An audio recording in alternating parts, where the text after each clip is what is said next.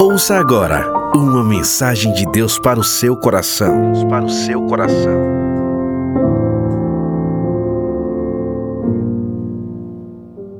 De forma muito prática, de forma muito objetiva, eu quero ser fiel ao que o Senhor colocou em meu coração para ministrar a sua vida nessa noite. Posso ouvir um amém? Eu quero meditar com você em apenas um versículo. Um versículo que nos traz uma verdade inquestionável e nos propõe uma reflexão muito acertada sobre a nossa vida. Abra sua Bíblia em 1 Coríntios, capítulo 4.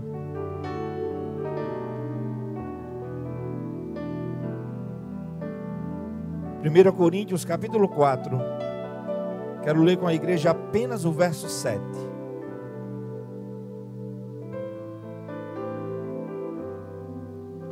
Esse é o texto base da nossa mensagem. 1 Coríntios capítulo 4, apenas o verso 7. Quem achou, dá um glória, irmão. Diz a palavra: Pois quem torna você diferente de qualquer outra pessoa? O que você tem que não tenha recebido? E se recebeu, por que se orgulha como se assim não fosse? Você pode repetir comigo e diga assim: Pois quem torna você diferente de qualquer outra pessoa? O que você tem que não tenha recebido? E se recebeu, por que se orgulha? Como se assim não fosse. Que o Espírito de Deus ministre a mim e a sua vida, amém? Sua atenção é preciosa para mim. Várias verdades nos são ditas nesse versículo. E eu quero meditar nele junto com você, no total auxílio e dependência do Espírito Santo. Porque se assim não for, se não for o Espírito de Deus a falar e ministrar a nossa vida, quem o faria? Preste atenção. Esse texto nos adverte de forma clara a mim e a você, a todos nós, sobre a soberba, sobre o orgulho, a prepotência, sobre a altivez de espírito. E o texto, Paulo, nos coloca de pé em pé de igualdade. Eu e você não somos superiores a ninguém. Posso ouvir um amém?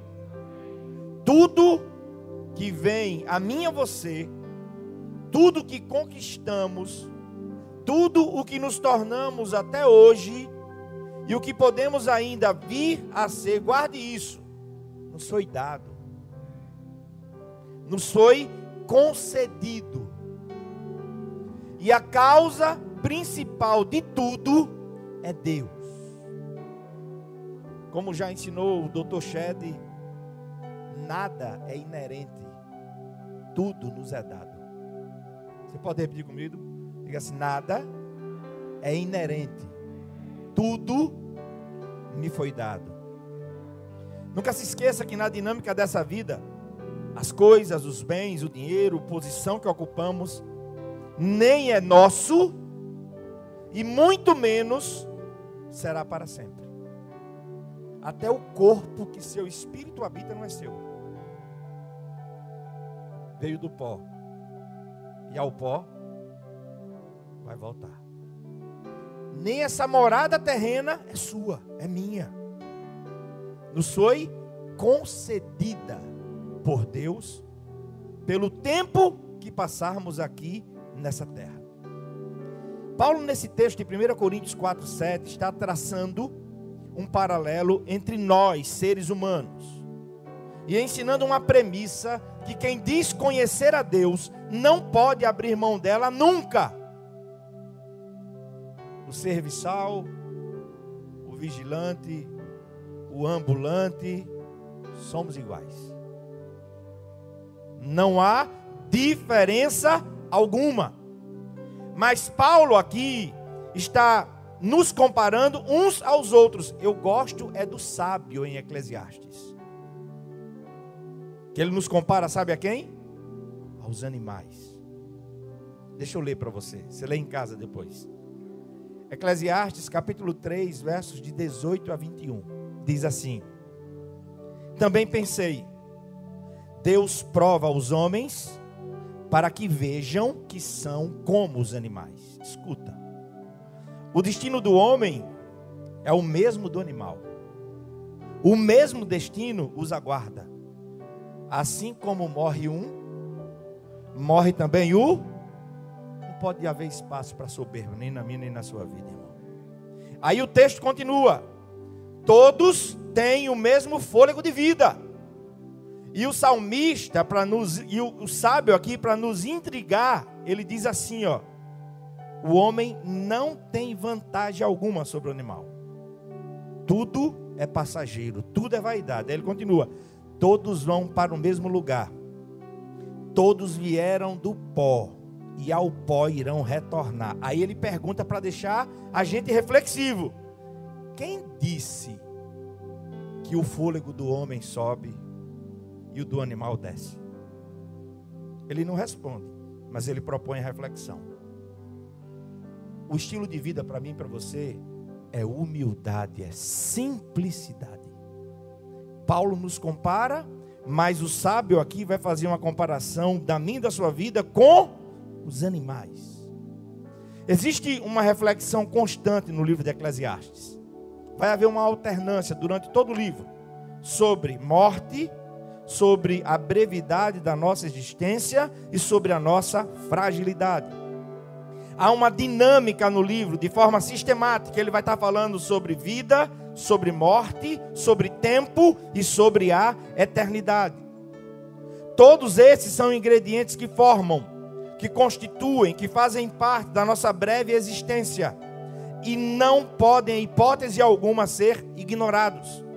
Eu e você precisamos meditar seriamente sobre eles. E o sábio destaca: como morre um, morre o outro. Todos voltam ao pó, debaixo da terra, não há diferença. Os homens, segundo o sábio, não possuem vantagem alguma sobre os animais. E aí o sábio diz ainda: quem disse que o espírito do homem sobe e dos animais desce? Quem pode fechar, essa questão? A palavra está aqui nos colocando em pé de igualdade aos animais. Nosso corpo é de procedência idêntica é terreno, veio do pó e ao pó vai tornar. E essa reflexão, tanto proposto por Paulo aos Coríntios, como o sábio aqui, é para nos livrar da soberba, do orgulho besta e da prepotência. Mas vamos à nossa breve mensagem. Leia aí comigo mais uma vez o verso 7 do capítulo 4 de 1 Coríntios. Você vai ver que Paulo faz três perguntas. A essas três perguntas eu quero responder nessa noite.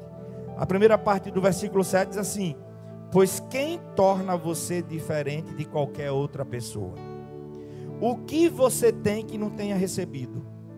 E se recebeu, porque se orgulha, como se assim não fosse. Olhe para mim. Somos melhores do que? Somos melhores de quem? Irmãos, eu e você precisamos tomar muito cuidado com isso. Escute. Onde está, em que reside a minha e a sua superioridade diante de um outro ser humano?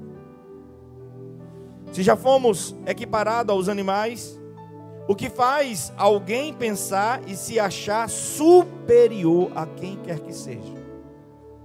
O profeta Isaías vai nos dizer assim, capítulo 64, verso 6 ele vai dizer: somos como um impuro, todos nós. Todos os nossos atos de justiça como trapo de imundícia. Murchamos como as folhas, e como vento, as nossas iniquidades nos levam para longe. O que é que nós somos? Isaías utiliza a figura de um leproso coberto com seus trapos de imundícia. É verdade. Essa é uma figura drástica, é algo meio repugnante, mas foi exatamente isso que o profeta utilizou para falar da minha e da sua condição enquanto pecadores. Isaías está dizendo que nós não temos uma justiça própria. Ninguém é capaz de se justificar diante de Deus. Ninguém tem autoridade ou justiça própria para exigir absolutamente nada de Deus, nem se achar superior a ninguém. Irmão, não esqueça essa figura no livro de Eclesiastes. A minha sua vida é como um fio de prata. Ele pode romper a qualquer momento. É bem melhor andarmos humildemente diante de Deus e diante dos homens. Deus tem tanto para fazer na minha e na sua vida, mas a soberba nos privará do que Deus tem para fazer. Porque a Bíblia diz que depois da soberba vem o quê? Vem a ruína, vem a queda. E depois da humildade vem o quê? Vem a honra. Deus quer te honrar. Amém? Amém? Agora que possamos viver conscientes de que não há diferença alguma entre nós e os nossos semelhantes. Toda e qualquer coisa que alguém pensa que pode utilizar para se justificar diante de Deus, Isaías está dizendo aqui que o que você pensa, o que eu penso que pode nos justificar, é como o manto que os leprosos usavam para cobrir a sua lepra.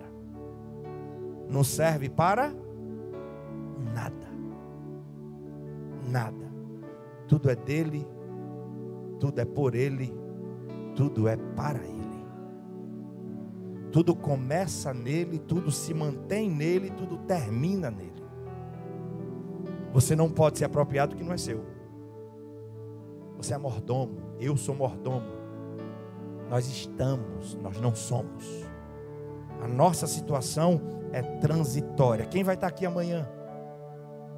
Quem vai virar o dia? Quem vai acordar? Quem pode me certificar disso? Nenhum de nós, irmão. Nenhum de nós. A vida ela é fugaz, ela foge das nossas mãos com muita facilidade. Olha o que Isaías diz: murchamos como folhas, e como vento as nossas iniquidades nos levam para longe. Todos nós precisamos reconhecer e confessar a nossa pecaminosidade. Não deve haver em nós espaço para soberba e prepotência. Se você de fato anda com Deus, vive com Deus, o seu procedimento é de simplicidade. E eu acho massa porque o profeta aqui não fala para o povo apenas, ele se inclui. Tá, Isaías 64, 6. Todos nós somos. Eu não estou pregando isso aqui para você, é para mim também.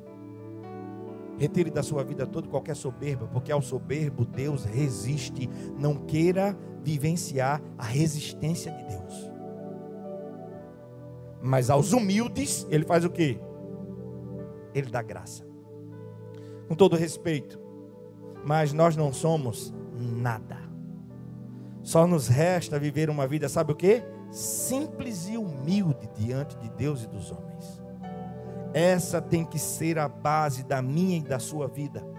Aos Romanos, Paulo advertiu, capítulo 12, verso 3: por isso, pela graça que me foi dada, digo a todos vocês, a todos: ninguém tenha de si mesmo um conceito mais elevado do que deve ter. Ninguém pense acerca de você mesmo além daquilo que deve realmente ser. Tenhamos, eu e você, tenhamos cuidado com o conceito que criamos acerca de nós mesmos. Tendo isso em mente, eu preciso lhe falar sobre um cuidado que você tem que ter. Olhe para mim. Cuidado com seu ego. Sabe por quê? O ego, ele sempre é inchado, dolorido, atarefado e frágil. Escute. O ego é sempre inchado. Alguém acertadamente já disse que o coração humano busca algo que lhe dê senso de valor de singularidade, de propósito. E nisso ele vai apoiar a vida. Se colocarmos no nosso coração qualquer outra coisa ou pessoa que não seja Deus, vai sobrar muito espaço. Porque onde estiver o teu tesouro, aí estará o teu. Só Deus pode te preencher. Se você botar qualquer outra coisa, vai ficar um vazio enorme. Enorme. E aí, o ego infla, incha, e aí começa todo o problema. Um ser humano cheio de si é sempre inchado. Todo não me toque. O ego é sempre dolorido, irmãos. Hipersensível. Ele vive chamando atenção para si em todo tempo. O ego exige que avaliemos a nossa aparência. O ego nos faz remoer a forma como fomos tratados.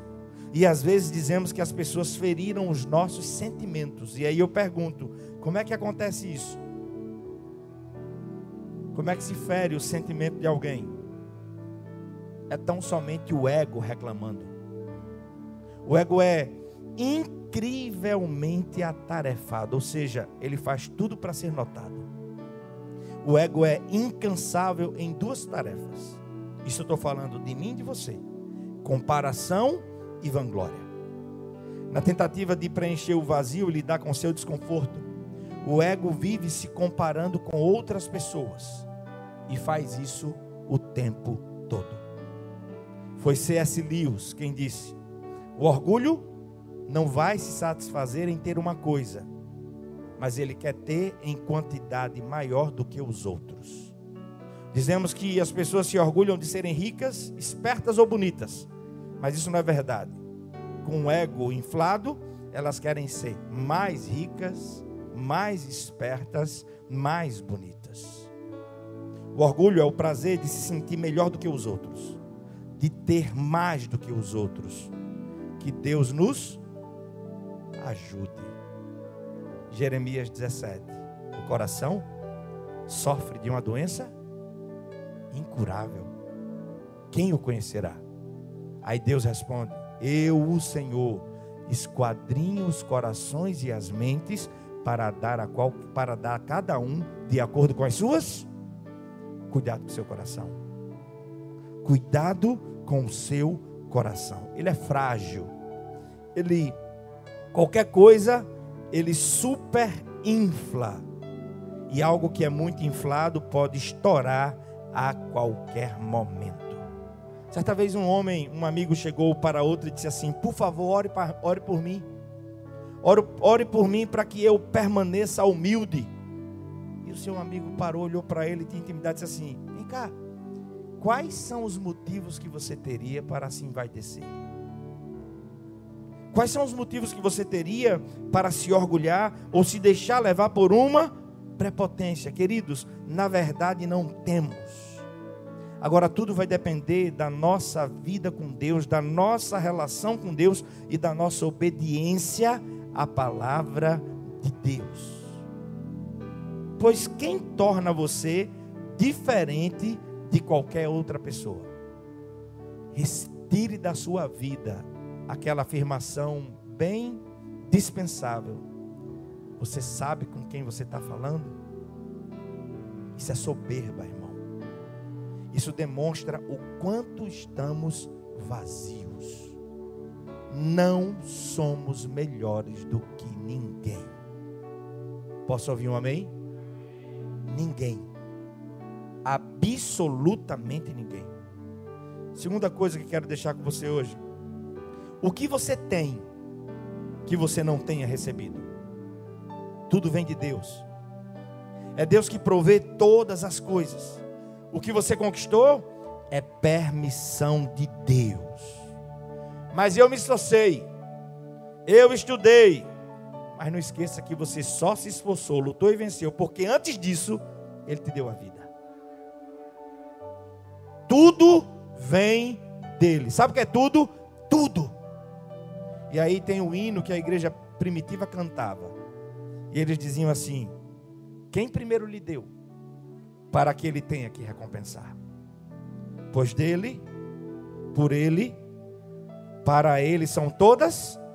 A glória é para quem? A glória é para quem? A glória é para ele hoje, amanhã e eternamente. Quem primeiro deu a ele alguma coisa para exigir? Ninguém, irmão. Você não pode determinar nada. Nós podemos declarar a palavra.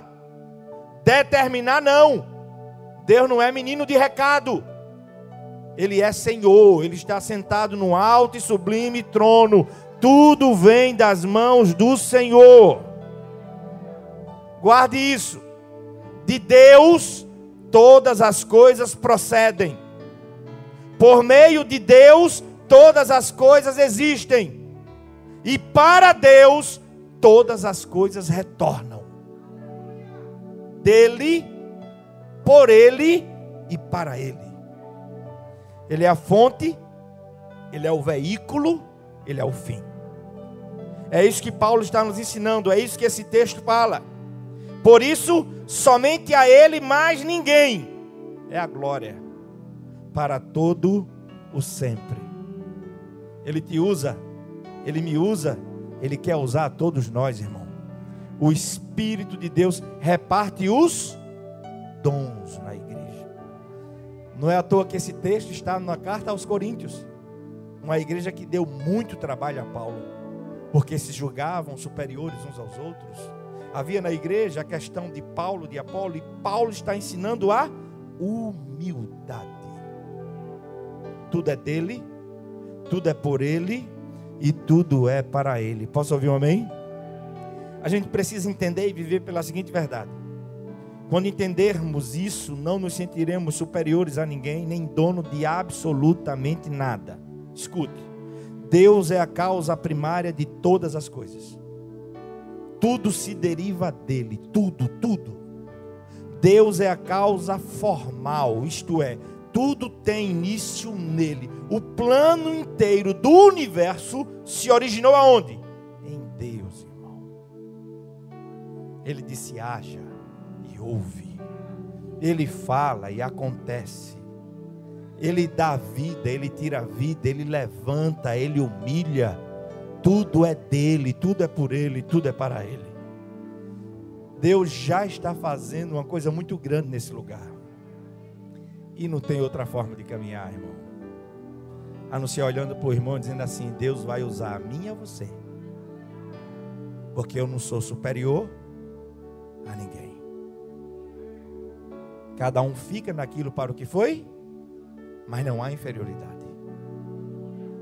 De jeito nenhum. Não há.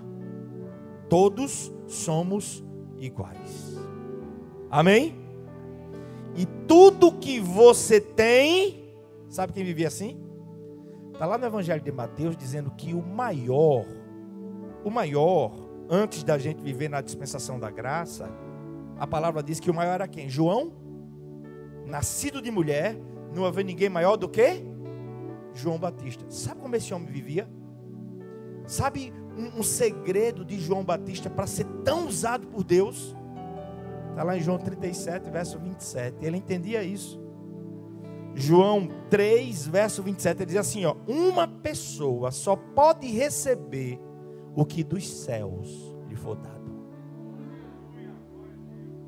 Aí no verso 30 ele vai dizer que ele cresça. E eu, porque nada é meu, tudo é dele começa nele, se mantém nele e termina nele. Não pode haver espaço para soberba. Nem no seu trabalho, nem na sua família, nem na igreja, nem em lugar nenhum. Você faz muito bem algo, é a graça de Deus sobre essa pessoa. Tem pessoas que você vê aí jogando bola, né? Pessoas extremamente conhecidas, nasceu para fazer isso, foi ou não foi? Mas quem deu aquela habilidade? E quem tem que ser glorificado com aquilo? Então, as habilidades que Deus lhe deu é para que você glorifique Ele na sua vida. E você tem que usar isso. Você precisa usar. Nascido de mulher, não havia ninguém maior do que João Batista. E esse homem vivia assim. João 3, verso 27. A isso João respondeu: uma pessoa só pode receber o que do céu lhe for dado. E no verso 30 ele diz: é necessário que ele e que eu diminua. Aqui para a gente, só, nós, só, só, só a gente aqui, e quem está participando pela internet. Se você está querendo crescer, se eu estiver querendo crescer, está tudo errado. Ouça o Espírito te falar nessa noite e inverta a ordem. Que ele cresça e que eu diminua. Porque nada é seu, tudo é dele. Amém? Facilitou a vida de Jó, porque ele vivia como mordomo. Foi ou não foi? Perdeu os dez filhos, dormiu o homem mais rico do Oriente e acordou na porta da cidade, tendo que gritar para os outros: imundo, imundo. A vida dele mudou assim, irmão. Foi o que ele disse? O Senhor me deu. O Senhor, sabe qual é o problema? É quando você acha que é seu. É meu. Eu conquistei. É não. Você é mordomo. O Senhor me deu. O Senhor tomou. O que é que ele está dizendo? Não tem nada errado. Deus não me deve nada. Ele já me dá o fôlego da vida. O Senhor me deu, o Senhor tomou. Deus, o Senhor não podia fazer isso. Foi isso? Louvado seja o nome do Senhor. É assim que a gente vive. São esses princípios e essas verdades que norteiam a nossa vida. A última pergunta que Paulo fez aos Coríntios, propondo uma reflexão para eles. Se você recebeu, porque tudo que você tem lhe foi dado, por que você se orgulha como se assim não fosse? Paulo está advertindo aqui e ensinando o seguinte: não se aproprie do que não é seu. Isso é feio ou não é? É feio ou não é? Alguém te empresta alguma coisa e diz assim, é meu. Não é seu, não, irmão, te emprestei. Tem muita gente fazendo isso com Deus. O carro é meu, a casa é minha, o status é meu, a vida é minha, nada é seu, nada. Então não se orgulhe, nem se deixe tomar pela presunção que eu e você venhamos aprender a viver como mordomos. Se conhecemos a Deus pela palavra entenderemos que tudo vem dele. Então a única postura aceita para quem caminha com Deus em verdade é gratidão humilde. Não pode ser só aquele adesivo no carro, não. Propriedade exclusiva do Senhor Jesus. Quando precisa, não usa para nada. Se eu caminho com o Senhor em, em verdade, entendendo que nada é meu, tudo é dele, o que deve reger a minha vida é uma gratidão humilde. Grato a Deus, e essa gratidão deve nos constranger, por se conscientizar que somos muito mais abençoados do que merecíamos, sim ou não? Sim ou não? É isso que tem que tomar conta da minha da sua vida. Sabe por quê, queridos? Porque pouco de nós somos conscientes de que não nos bastamos. Que Deus nos ajude, porque falta-nos a consciência, muitas vezes, que eu e você não conseguiríamos chegar onde chegamos, sobreviver, crescer, amadurecer e florescer e frutificar, sem o esforço não poucas vezes não reconhecido de muita gente. Para agora. Quantas pessoas Deus usou para te abençoar? Você é um excelente profissional. Ele usou o professor lá, que você nem se lembra mais dele. Por isso, atividade importante para a nossa vida é às vezes parar e olhar e lembrar quantas pessoas me abriram portas.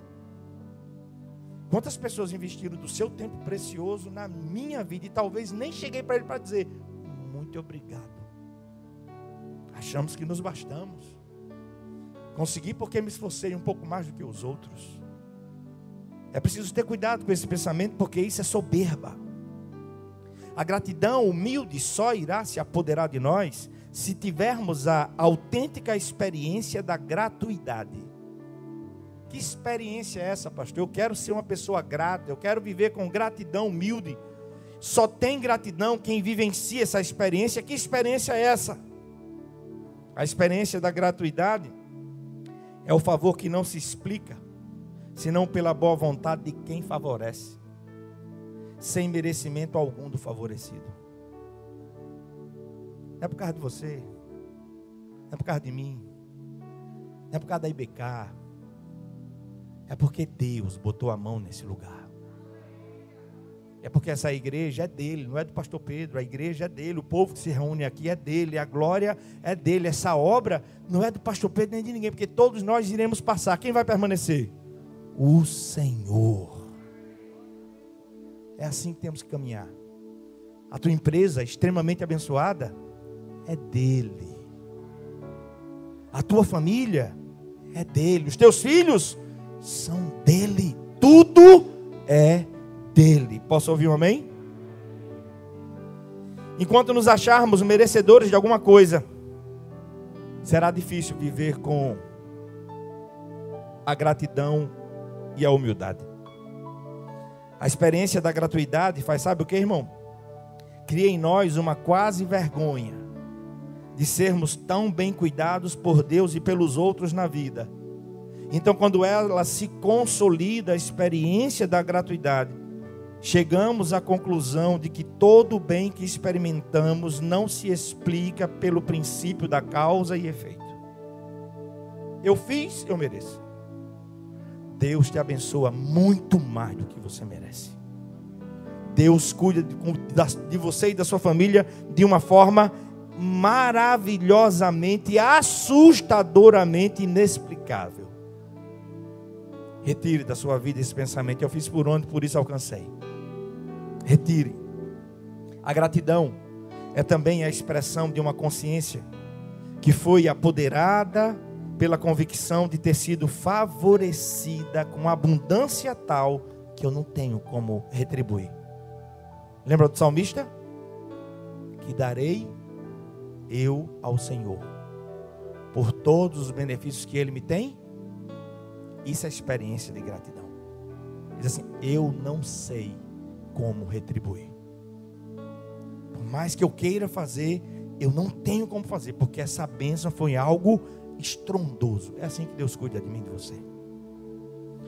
Volte para sua casa nessa noite considerando isso aqui. Quem é que torna você diferente de qualquer outra pessoa?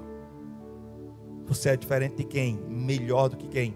Ah, porque você tem um curso superior e o outro não tem? Diferença nenhuma diante de Deus. Nenhuma. Posso dar um conselho? Quando você for no restaurante e a pessoa for te servir, procura o nome dela, saber o nome dela e agradece a ela. Quando você entrar num prédio, tem um segurança lá, não é um poste, não. É uma pessoa igual a você. Fale com ele. Fale com ela. Já disse isso aqui. Mas vai e não vai, isso veio à minha cabeça. É uma tese de doutorado de psicologia invisibilidade social. Um psicólogo da USP São Paulo se vestiu como uma pessoa da limpeza da faculdade. Pasmem, ele passava pelos seus amigos, só porque ele estava com aquela roupa, eles não reconheciam ele. Todos somos iguais, irmãos. E aqui dentro, se tem uma coisa que oprime, é isso. Aqui dentro é todo mundo ovelha. Aqui dentro é todo mundo povo de Deus. Aqui é rebanho de um só pastor, que é o sumo pastor, Jesus Cristo status daquela porta para lá, situação social daquela porta para lá. Porque em Deus não há acepção de pessoas. Paulo está dizendo isso para a igreja. Pois quem você acha que é melhor do que os outros? Tudo que você tem, você recebeu. Dele, por ele e para ele são todas as coisas. Sabe qual é a maior bênção que Deus te deu? A tua vida. A tua vida. Você só está vivo porque Ele te ama. E sabe o que você precisa fazer? Você precisa devolver essa vida aos pés do Senhor. Olha o que diz a palavra. Veja porque Cristo morreu por mim e por você. 2 Coríntios capítulo 5, verso 14 diz assim: Pois o amor de Cristo nos constrange, porque estamos convencidos de que um morreu por todos, logo todos morreram. E ele morreu por todos, para que aqueles que vivem já não vivam mais para si mesmos, mas para aquele que por eles morreu e ressuscitou. De modo que de agora em diante a ninguém mais consideramos do ponto de vista humano. Ainda que antes tenhamos considerado Cristo dessa forma, agora já não o consideramos assim. Portanto, se alguém está em Cristo, é nova criação.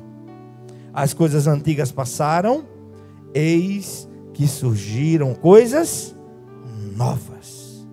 Tudo isso vem de Deus, que nos reconciliou consigo mesmo por meio de Cristo e nos deu o ministério da reconciliação. Ou seja, que Deus em Cristo estava reconciliando consigo o mundo, não levando em conta os pecados dos homens, e nos confiou a mensagem da reconciliação. Portanto, somos embaixadores de Cristo, como se Deus estivesse fazendo o seu apelo por nosso intermédio. Por amor a Cristo, lhe suplicamos: reconciliem-se com Deus. Deus tornou o pecado por nós, aquele que não tinha pecado, para que nele nos tornássemos justiça de Deus. Feche teus olhos. Siga IBK nas redes sociais, no YouTube, IBK Maceió, no Facebook, Cononia Maceió, no Instagram, arroba IBK Maceió. E fique por dentro de todas as novidades.